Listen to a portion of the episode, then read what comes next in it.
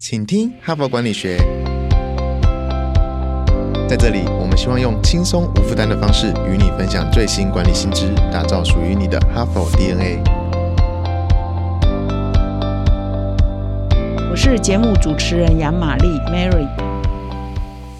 各位听众，大家好，欢迎来到请听哈佛管理学。那我们这一周的主题呢是，其实你不懂女强人哈。所以我统计了一下哈，自从我们这个节目开播以来哈，这是第三次我们来谈到女性的议题哈，女性在职场上角色的改变哈。其实两年来只谈了三次，不算多了哈。为什么不太敢多谈呢？因为怕男性的听众都跑光了啊，就听到说哦，你这一期你这一周谈女性，我就哎不听了，跟我无关哈。所以我呢都要提醒各位哦，男性你可能有女部属、女同事，可能在家中有女儿、有太太，他们都在工作，都在职场，所以你还是要了解一下女性啊，在职场上、在家庭上遇到一些困难，或者是职场上的一些趋势的变迁哦，对于你要领导部署。或者是跟女同事相处，或者是在家中哦做好先生、好爸爸哈，都是很关键的哈。所以邀请我们的男性听众哦，不要一听到呃本周谈女性议题就跑光哈。我们现在企业界不是很重视叫 ESG 吗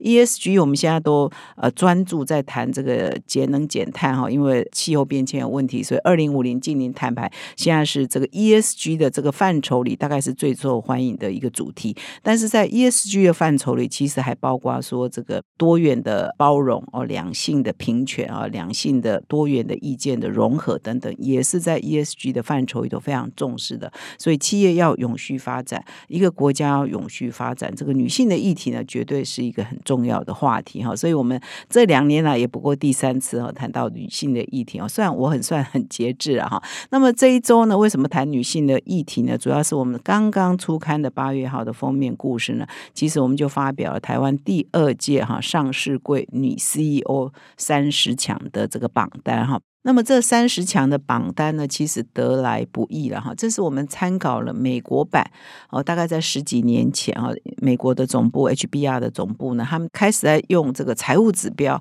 啊，后来又加上这个 ESG 的表现的指标来评选全球百大 CEO 哈。这个全球百大 CEO。绝大多数当然都是跨国型的这个国际级的大公司。那非常好的是，过去几年来，台湾也常常有一些公司会入榜，有一些企业家会入榜。比如说我们的红海的郭台铭董事长啦，创办人啊，或者是这个联发科的董事长蔡明介啦。那当然还包括台湾出身，后来到美国呢大放异彩的这现在最红的 NVIDIA 的创办人黄仁勋呢。我记得几年前还曾经得过那个年度的榜单的第一名哈。全球百大 CEO 第一名哈，所以的台湾人也没有在这个榜单上缺席了哈。所以我们参考美国的榜单以及他的研究方法之后呢，其实我们在八年前也推出了台湾上市百大 CEO 的评比。那这个评比做了几届之后呢，我们就发现说，哇，女性要在这个百大里头出现的比例呢，实在是很低很低很低，可能零星两三位而已。在百大里头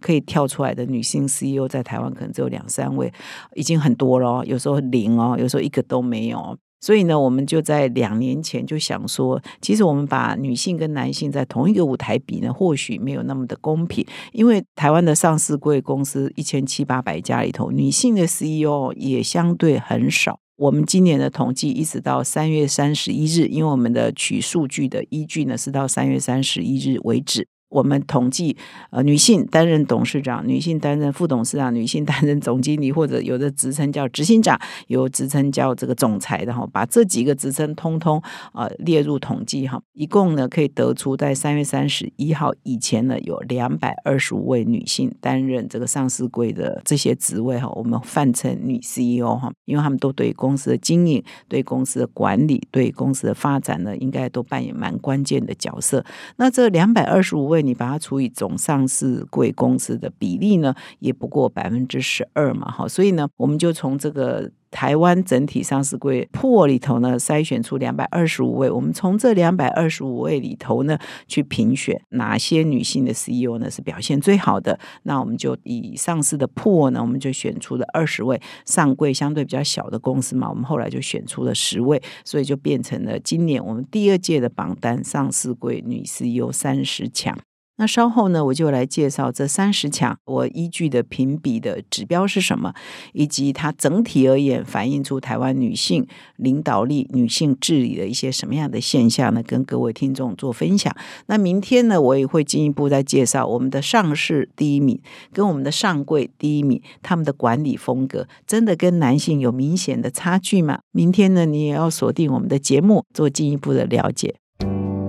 哈帕工商时间，第一届 ESG 远见共好圈启动啦！远见杂志自二零零五年开创台湾第一个企业社会责任奖，并且在二零二零年开创台湾第一个大学社会责任奖 USR。如今，远见永续奖迈入第二十个年头，在这个最关键的一年，我们推出全台第一个连接 ESG 与 USR 的 ESG 远见共好圈，是远见献给台湾企业与大学最温暖的礼物。结合理论基础、最新国际趋势与最成熟的得奖方案，透过案例分享、线上读书会与年度趋势论坛，加上远见杂志、哈佛商业评论与天下文化出版三大知识库的加持，让好企业变成。伟大的企业，让好大学变成永续典范大学。加入 ESG 远见共好圈，与伙伴一起航向永续的航道。好，那我首先呢，还是来介绍一下我们的评选的方式哈，主要是依据啊这个美国版的评鉴的财务的指标，因为财务的指标可以反映啊这个领导人他的经营的绩效嘛。那这财务的指标呢，哈佛商业评论他引用的主要是两个指标，一个是他在领导人这个任内担任这个职位，比如你担任董事长、担任总经理、担任 CEO 哦这个职位的这一段期间呢，你的市值成长。啊，总金额大概是多少？哈，啊，有一个绝对的数字。第二个就是你也在担任这个职位的期间啊，你的累计的总股东报酬率 TSR 啊是多少哈？所以这个是绝对的数字来比较。那么同时呢，我们也加上了他任内平均每年的 EPS 的表现哈，就是他可以实际赚钱的能力嘛哈。所以这个都是财务的指标。同时呢，因为近几年来 ESG 的重视呢啊，已经变成一个企业能不能永续发展，是不是一个好的三金啊？社会公民责任的一个企业，一个很重要的评鉴的指标。所以呢，现在评鉴 ESG 的方法哦，机构呢也是越来越多。所以我们也把每一家企业啊，它在 ESG 的平等跟表现呢，参考很多呃不同的调查的机构的指标，综合成为一个成绩哈。所以要入榜，我们这个 CEO 哦，女性 CEO 三十强啊，必须要经过层层的考验哈，层层数字的比较哈，才有办法入这个榜单。所以再一次呢，恭喜。这三位入榜的女性 CEO 真的很不容易哈，而且我们呃除了说标准很严格之外，其实我们整个入榜比例本来也就是不高啊，在两百二十五位，我刚刚开头有提嘛，一千七八百家上市过公司当中，只有两百二十五位是女性，那我们最后才筛出上市二十家嘛，那这。呃，占总上市公司女性 CEO 的比例其实也才十五点二个 percent 啊。那么上柜公司呢，我们后来也只选了十家哦入榜，所以呢，这上柜公司要入榜呢，比例呢更低哈，只有百分之十点八哈。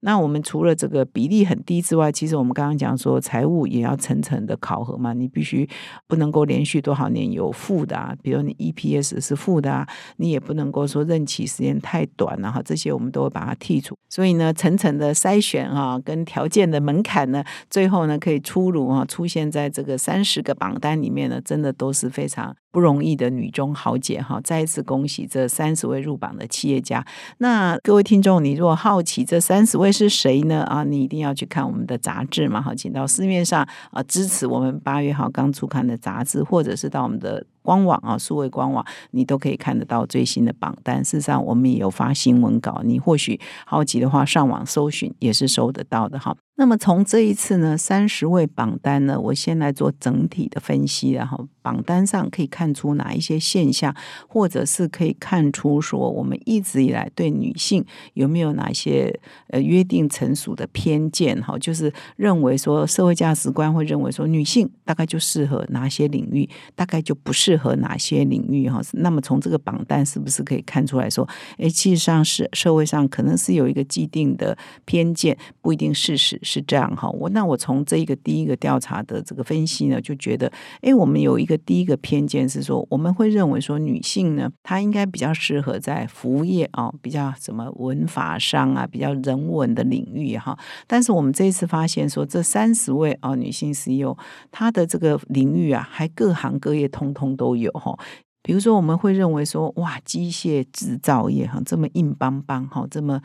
刚硬的东西，应该没有女性 CEO。不过抱歉哦，这个机械业的女性 CEO 入榜的还不少哦，还蛮多位的哦。或者我们会认为说高科技产业非常前瞻科技研发哈，这在理工男哈，我们一般都叫理工男，很少听到理工女的嘛哈，表示说我们印象中觉得理工这件事情就是男性做的嘛，所以我们很少听到理工女嘛哈，所以呢，理工男就是这是理工男的事嘛，大概不会有女性。哎，不过不好意思哦，我们这一次榜单有女性哦，好多位女性都在高科技哦，半导体产业周边产业都做的下下焦哦。另外就是。呃，比如说我们会认为说建筑啊、营建啊、营造这些行业啊，大概应该也都是男性的天下。不过我们这三十名的榜单也有这个产业，也有这个领域的哦。所以呢，其实我们就打破第一个约定成熟的社会的既定的印象，觉得说女生就应该做什么。但是事实上这一次呢，可以爬到这个我们这个上市柜女士有三十强的，哎，就是各行各业通通都有，各个领域通通都有。所以呢，这个就是打破了我们第一个偏见嘛，哈。那么事实上，我也参考了，我们同时也参考台湾女董事协会，这个协会是成立呃大概五年左右，他们也常常在发表女性治理的白皮书，每隔一段时间，每一年呢，他们就会发表。那从他们的发表里头也可以发现，说在台湾的上市贵公司一共有二十八个产业被分类在二十八个产业里头呢，女性的领导人呢，其实只有三个产业是缺乏的，其他呢。女性领导人在二十五个产业里头都有出现哈，所以表示说，我们不要再用呃性别概念来说，男生就应该做什么，女生就应该做什么。我们已经进步到二十一世纪了哈，所以这个概念呢要被打破，没有约定成熟的既定的价值观限制女生的发展，同样的也是会限制了男生的发展哈，就不要给他刻板印象，你就应该做这个，那这样更海阔天空，更可以因材施教，更可以做比较好的人才的发展。那在这一次入榜的这个女 CEO 当中呢，第一个是说产业的分布呢不限哪些特定的领域哈，其实科技业啊、制造业还是蛮多的。那为什么这个领域蛮多呢？其实这一次啊，三十位入榜的里头呢，我们也会认为说女性是不是在过去传统的价值观就是男主外女主内嘛哈？那事实上呢，这一次入榜的女性 CEO 呢，其实有十位啊，也就是占了三分之一，都是属于公司的创办人或者是共同创办人。有些创办人是自己哦，单独创业哦；有些创办人当然就是啊，绝大多数比较高的比例是跟他的先生共同创业，所以呢，也是扮演一家企业成长非常重要的关键哦。所以担任创办人或者是共同创办人的比例呢，有三分之一，一共有十位。那么事实上呢，属于家族成员的比例呢也是不低的，然后一共也有九位哦，三位是家族的成员或者是配偶，那么六位呢是二代接班哈，三十位当中已经有六位是二代接班，比例呢也占了五分之一。那么，比如说专业经理人的比例呢，也其实啊也蛮高的，也有八位哈。所以呢，整体呢而言呢，创办人十位哈，那家族成员三位啊，接班六位啊，然后再就专业经理人八位啊，还剩下一位是什么呢？是并购哈，公司被并购后出任的哈。所以这大概是这三十位的破的来源分析哈。那么，所以这里呢，如果我们说把创办人跟家族二代。或者是家族配偶啊，算起来的话，其实比例蛮高的哦，占了将近六七成哈，因为加起来已经十九位了嘛哈，所以家族呢，可能还是在台湾的企业里头扮演蛮重要的角色，即使是上市贵的公司。那么，我们也分析这一群入榜的女性 CEO，她的平均年龄大概是落在哪一个范围是最多的呢？那得出来答案是六十一到呃七十岁哈，这个年龄层是最多的，占了十五位哈，刚好就是一半哈。所以表示呢，这个女性 CEO 呢，很多也是到六十岁以上、七十岁左右呢，都还是在很努力的阶段，非常拼劲，还是很强的。那么，在台湾女董事协会呢，也曾经做过一项调查，就是说，虽然女性啊占比很低啊，在上市贵公司里头的位居高位的女性比例还是偏低。但是呢，只要是位居高位的这些女性 CEO 所领导的公司呢，到底他们的整体绩效而言，比起男性自己的同业啊，比如说我钢铁业的女性领导人跟其他钢铁业的呃男性领导人比比啊，我们的经营绩效有没有比较差呢？事实上，整体看起来也没有比较差，都是高于整体的平均啊。哈，所以也用这个来证明说，哎，女性治理。整体而言呢，并不会比男性差。那么，事实上，女董事协会的创办人是蔡玉玲蔡律师嘛？那他多年前五六年前为什么要来推动女董事协会的成立呢？就是因为他有一个渊源，就是他曾经呢在行政院担任政务委员。那么在政务委员任内呢，他就发现说，诶，每次行政院会在讨论有关女性的议题呢，都倾向于讨论呢，都是属于女性的弱势议题，比如说是家暴啦，是离婚、失婚、单亲呐。都是属于保护女性弱势相关的议题哈，可是他觉得说，事实上社会上已经有很多女性成功的典范，是可以成为未来的女性啊，或者是其他女性哦可以参考的，所以他才会呃成立这个女董事协会，希望找出这个 role model 哈，可以。供社会上啊，两性呢也其实也不一定是女性参考，男性也是可以参考的哈。就是说，哎，其实女性不一定要用被保护、被照顾这样的角度。每次国家谈到女性的议题，就是她是弱势，女性是弱势，我们要给她特别的照顾等等。事实上，应该也是要重视说，其实已经有很多女性，她已经各方面的表现是很好，她在企业治理能力也是很好的，她本身呢。不但不需要被照顾，而且他还可以去照顾别人哈，一定有这样的能力哈。所以呢，只要我们整个社会呢，或者我们职场啊，或者我们在上市贵公司里头，可以挖掘哈更有能力的优秀表现女性呢，更给他们机会的话，事实上我们就建立了一个典范，建立了 role model，可以让大家来打破过去啊长期以来我们对性别哈一个固定的偏见，或者是一个约定成熟的一个社会的呃既定的一些印象呢，我们要把它打破，然后才可以走向这个更符合永续啊发展。的一个社会，也就是符合现在 ESG 的思潮。那么我整集呢讲到现在呢，很多听众一定想说，到底是谁入榜了？我一定要去看杂志嘛？那么我在这一集的结尾呢，先念几个名单，不会念完三十个，念完太长了哈。先公布几个名单给各位做参考。那么在上市的第一名呢，是上银科技的总经理兼共同执行长。蔡慧清哈，那么明天呢，我会分享一下他的领导风格哈。另外呢，伟影的董事长洪丽令啊，或者是玉荣企业啊，严成历练，他也算是家族配偶，他是意外接班哈，因为严凯泰先生因为离癌不幸过世，所以呢，他就扛起了家族的责任哈，也表现的非常好。这几年呢，以这个配偶的身份来经营整个玉荣集团呢，经营的绩效也都是很棒的哈。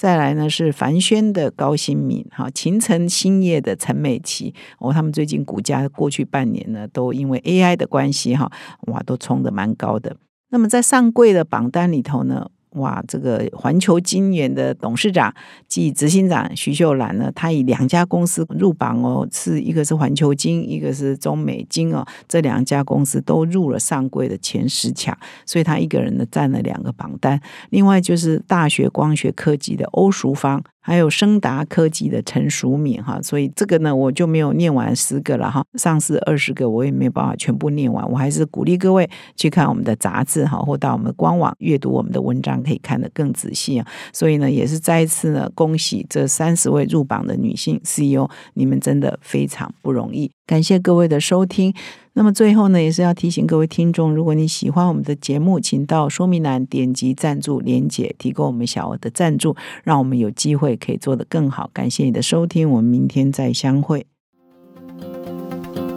现在就注册 HBR 数位版会员，每月三篇文章免费阅读，与世界一流管理接轨，阅读更多管理大师的精彩观点。现在就开始。